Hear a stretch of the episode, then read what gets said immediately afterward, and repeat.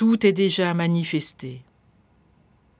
Jean, un frère en humanité, un être de chair. Il voit, il entend. Cela lui suffit pour s'interroger et envoyer les siens questionner Jésus.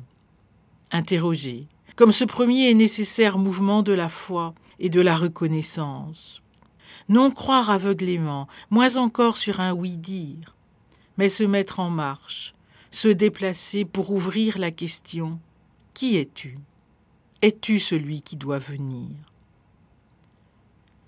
Jean le sage, lui pourtant en position bien difficile et sans issue, il est en prison et va mourir.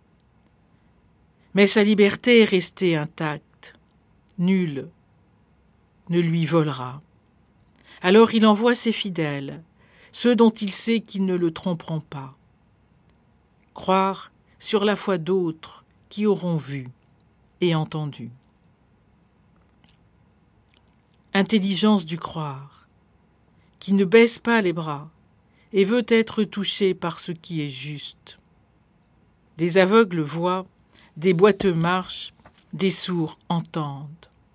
Signe messianique, annoncé jadis par Isaïe. En ce jour-là, les sourds entendront les paroles du livre, et délivrés de l'obscurité des ténèbres, les yeux des aveugles verront. Mais il y a beaucoup plus encore. La bonne nouvelle est annoncée aux pauvres.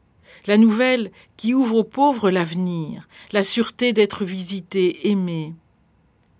Une nouvelle qui permet enfin aux pauvres de ne plus avoir à craindre.